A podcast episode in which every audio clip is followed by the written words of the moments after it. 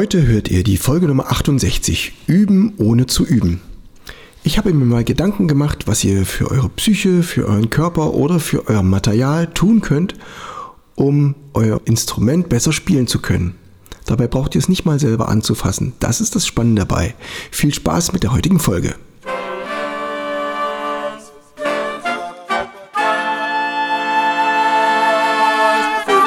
Taylors Bläser Podcast, der Wegweiser zum Lernen, Spielen und Unterrichten von Holz- und Blechblasinstrumenten.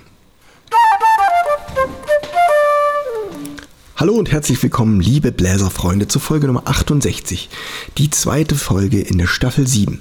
Eigentlich ist ja die dritte Folge, einige von euch haben bestimmt die Entspannungsfolge letzte Woche gehört, die 67b mit dem Stück aus den Social Mechanics Serien ähm, Staff Crew und VIP.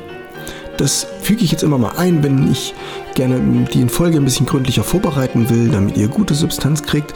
Ihr kriegt aber trotzdem jeden Donnerstag äh, eine Sendung von mir und manchmal ist eben nur Musik drin und heute gibt es wieder richtig Inhalt, Content und Überanregung.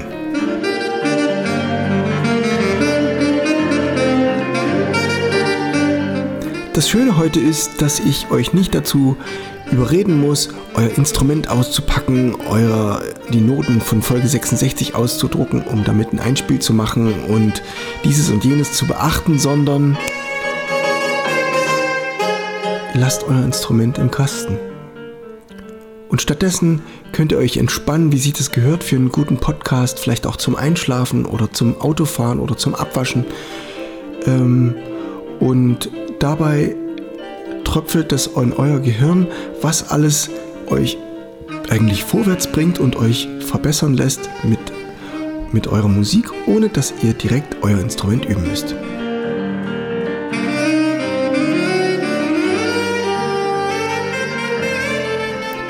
Da sind mir jetzt einige Sachen eingefallen und damit die jetzt nicht komplett total durcheinander durch den Raum fliegen, habe ich jetzt das ein bisschen sortiert in diese drei Bereiche. Das eine ist das Psychische, der gedankliche Aspekt, das zweite ist das Material und das dritte ist der körperliche. Es geht also los mit dem psychischen Aspekt. Alles, was uns beeinflusst in unserem Menschsein, verändert uns auch in der Art, wie wir Musik spielen.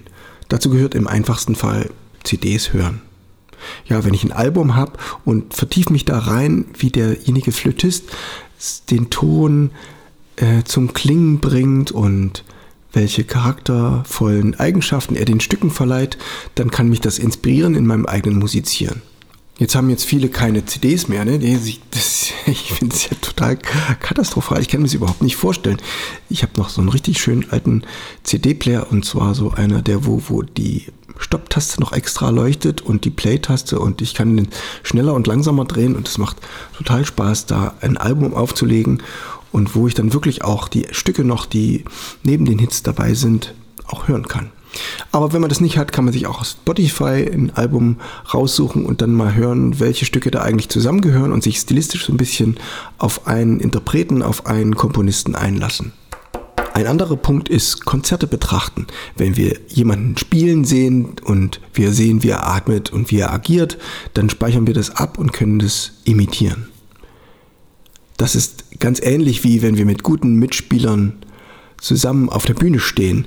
Wir sehen im Augenwinkel, wie sie atmen und wie sie ihr Instrument benutzen. Ich habe äh, im Landesjugendjazzorchester Sachsen damals noch zu meiner Abiturzeit auf der Bühne gestanden mit Uschi Brüning und Ernst Ludwig Petrowski und ich war wirklich absolut geflasht von diesem kernig lauten Ton, den Ernst Ludwig Petrowski auf seinem Altsaxophon hatte das war richtig ein Schlüsselerlebnis, wie, wie stark man das Saxophon spielen kann. Ja, also ist nicht für jede Situation äh, geeignet, so ein kraftvoller Ton, aber dass es überhaupt möglich ist und wie brillant das klingt, das hat mich doch sehr überrascht.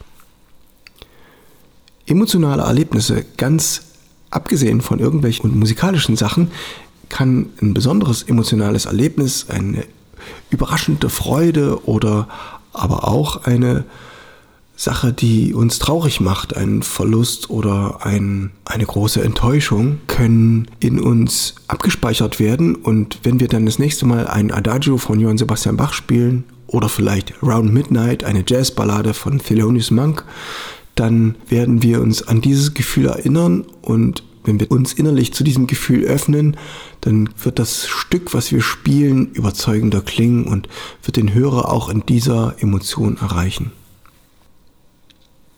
Mit den Mitmusikern gemeinsam Zeit verbringen. Also in dem Moment, wo ich mit demjenigen, mit dem ich das Duett spiele, auch eine Pizza essen war oder habe mit dem äh, emotionale Erlebnisse gehabt, dann kann man gemeinsam damit äh, auch sich besser unterhalten, wenn man weiß, welche Art von Humor der hat und welche Dynamik er an den Tag legt, dann kann man ihn besser verstehen, auch beim Musizieren. Ich kann Leute zum Konzert einladen. Da kommt es ganz darauf an, welche Leute das sind. Ne? In dem Moment, wo ich auswähle, wen ich zu meinem Konzert einlade, werde ich schon persönlich aktiviert und ich ändere vielleicht ein bisschen mein Programm und ich habe nochmal einen anderen Zugang zu den Stücken, die ich spiele. Und ich kann auch eigene Aufnahmen hören, eigene Audioaufnahmen oder vielleicht auch Videos. Das gibt es ja jetzt auch immer öfter. Und ich kann daran sehen, hm, das könnte ich noch ein bisschen verbessern, aber ich kann auch daran sehen, was ich alles schon kann. Ich kann da Selbstvertrauen finden. Und das ist doch ganz wesentlich fürs Auf der Bühne stehen. Das kann man in dem Sinne nicht üben, sondern das entsteht eben in dem Moment, wo ich mich selber wahrnehme. Und das geht natürlich ganz gut mit Audio oder Video. Jetzt komme ich zum nächsten Aspekt, das Material. Also wir brauchen ja jede Menge Material, wenn wir spielen. Also, na gut, so viel ist es dann auch wieder nicht, aber wie ihr euch vielleicht vorstellen könnt, ist mein Studioraum hier voll mit Instrumenten und so ist es auch mit meinem Unterrichtsraum und selbst in meinem Auto liegen sie einige Instrumente. Und da ist also auch immer was dabei, was so ein bisschen repariert werden muss. Es braucht ein bisschen Pflege. Da wird mal eine Delle aus einer Trompete gemacht und dann wird mal ein Polster ersetzt und es werden neue Seiten aufgezogen und all diese feinen kleinen Sachen. Ähm, da freue ich mich dann immer, wenn mein Instrument aus der kleinen regionalen Werkstatt, mit die, hier, die ich hier fast jede Woche aufsuche, ähm, wiederkommt und ich freue mich, dass da wieder was Neues dran repariert ist. Dann bin ich motiviert und habe Lust zu spielen. Ihr wählt natürlich als Saxophonisten oder Klarinettisten neue Blätter aus. Das erleichtert das Üben. Ihr könnt als Blechbläser Mundstücke tauschen.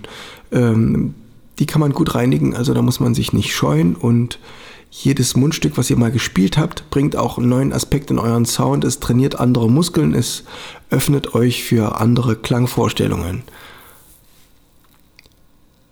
Im einfachsten Fall habt ihr euer Instrument und ölt die Maschine. Auch das stellt eine Beziehung zwischen euch und dem Instrument her oder eine gründliche Reinigung und dadurch ähm, seid ihr enger mit dem Instrument verknüpft, was ja eine wesentliche Voraussetzung dafür ist, damit gute Musik zu machen. Beim Saxophon werden alle halbe Jahre vielleicht mal die Klappen geölt oder bei den Klarinetten oder bei der Posaune der Zug gefettet. Ha, ist es nicht herrlich, wenn der Posaunenzug so richtig glatt rauf und runter geht. Ich kann dann richtig schön Vibrato machen und geschmeidig und schnell spielen und habe so richtig Lust zu spielen. Es ist, fühlt sich an wie nach einem Frühlingsspaziergang. So ganz alltägliche Sachen, also wir haben oft Computerausdrucke als Noten und dann ist Seite 1 hier und Seite 2 da und dann fällt die Seite 2 runter. Ich muss mich bücken und das bringt mich immer aus dem Fluss, wenn ich üben will oder gar wenn ich was vorspielen will. Also die Noten zu kleben ist auch was, was uns verbessert als Instrumentalspieler. Die Mappe wird mal aufgeräumt. Hälfte kann man einschlagen und halten die länger, dann ist es irgendwie so, so ehrfürchtig. Ne? Also nicht zu vergleichen mit einem Roman. Den liest man jetzt zwei Wochen und dann ist das Ding durch und steht im Regal und braucht es nie wieder. Wenn ich äh, mir meine Bach-Suiten anschaue, die für Cello, die habe ich so viel auf dem Saxophon oder auch auf der Querflöte oder sonst irgendwelche Instrumente geübt, die habe ich so oft in der Hand gehabt. Also das lohnt sich auf jeden Fall, die einzuschlagen. Ne? Also bei denen habe ich es jetzt nicht gemacht, aber wäre eigentlich mal ein guter Gedanke. Das Notenfach will auch aufgeräumt sein, wenn da mal wieder die richtigen Hefte zusammenliegen, die Duette sortiert und die Instrumente nach Begleitung sortiert oder Playlong-Hefte. Stilistisch, da finde ich dann vielleicht auch nochmal was Neues, was ich wieder Lust habe zu üben. Der letzte Gedanke zum Material wäre noch ganz einfach, wenn ich jetzt hier meine große Schublade aufmache, wo viele Stifte drin sind, gibt es ein paar Bleistifte, der eine ist abgebrochen und der andere ist ein bisschen stumpf, dann sammle ich die alle raus und spitze die herrlich an. Dann verteile ich die auf meine Instrumentenkoffer, auf meine Unterrichtsräume und in dem Moment, wo ich dann hier oder da übe, habe ich auch Freude, da ein schönes dickes Fortissimo in meine Noten zu schreiben oder hier und da eine Gabel zum lauter und leiser werden. Übrigens gibt es solche Klammern mit Magnet hinten dran. Wenn man da einen Bleistift reinmacht, dann hält der Magnet super am Notenständer. Überhaupt ein Bleistift mit Magnet äh, hilft auch für den Übefluss sehr nützlich. Hilft für den Übefluss sehr nützlich. Er ist sehr nützlich für den hilfreichen Übefluss. Der Übefluss wird hilfreich durch den nützlichen Bleistift. Durch den hilfreichen Bleistift wird es. Der hilfreiche Bleistift ist nützlich für den Übefluss. Das wollte ich sagen. Und zum Schluss nochmal vier Aspekte für den Körper selbst. Der ist natürlich diese andere große Größe neben dem Instrument, um gut klingen zu können.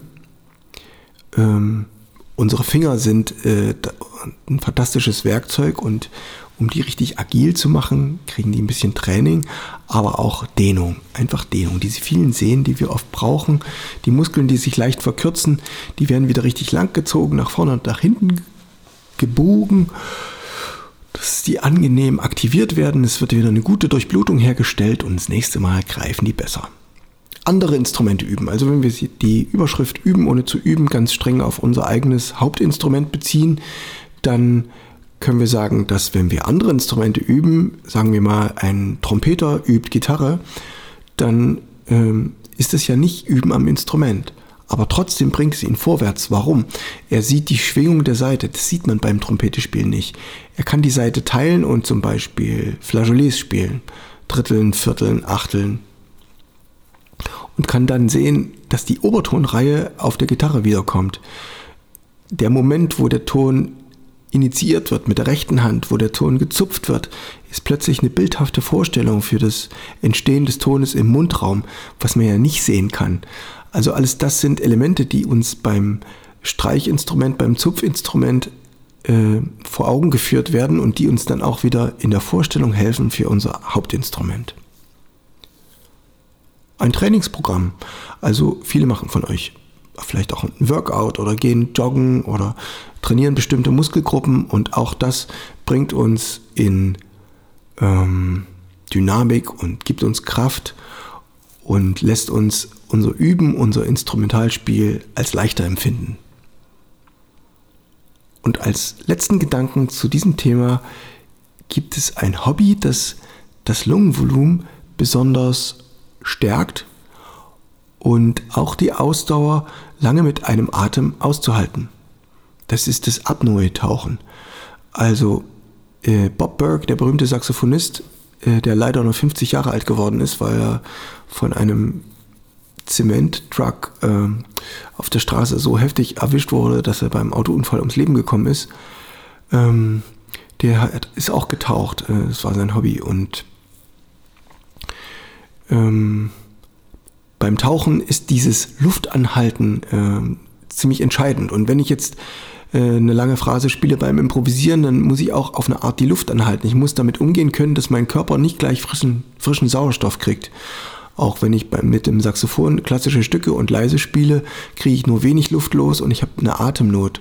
Dass ich damit gut umgehen kann und mich mit wenig Atemzügen wieder herstellen kann, das ist das, was ich beim Tauchen lerne und optimiere. Tja, so ist das mit diesen vielen Dingen, die man also tun kann, ohne das eigentliche Instrument zu benutzen. Ich hoffe, ihr habt da ein paar hilfreiche Tipps euch rausziehen können. Ich kann euch noch zwei weitere Folgen empfehlen, die mit dem Üben direkt zu tun haben. Und zwar ist das zum ersten die Folge 14, 2x7 übrigens, äh, sieben Tipps, wie du dich zum Üben motivierst. Folge 14 und Folge 64, ich übe und übe und nichts geht vorwärts. Passend zum Tauchen habe ich euch heute die Musik aufgenommen. Das ist eine Improvisation mit Traversflöte und zwar sind es Unterwasser-Impressionen. Ich freue mich, wenn ihr nächste Woche wieder einschaltet. Dann geht es weiter mit Blech und zwar sind die Fun Facts Trompete endlich dran. Danach folgt sieben häufigste Fehler auf dem Saxophon und wie du sie vermeidest. Das war's für heute. Auf zur Musik. Ciao, euer Steven Taylor.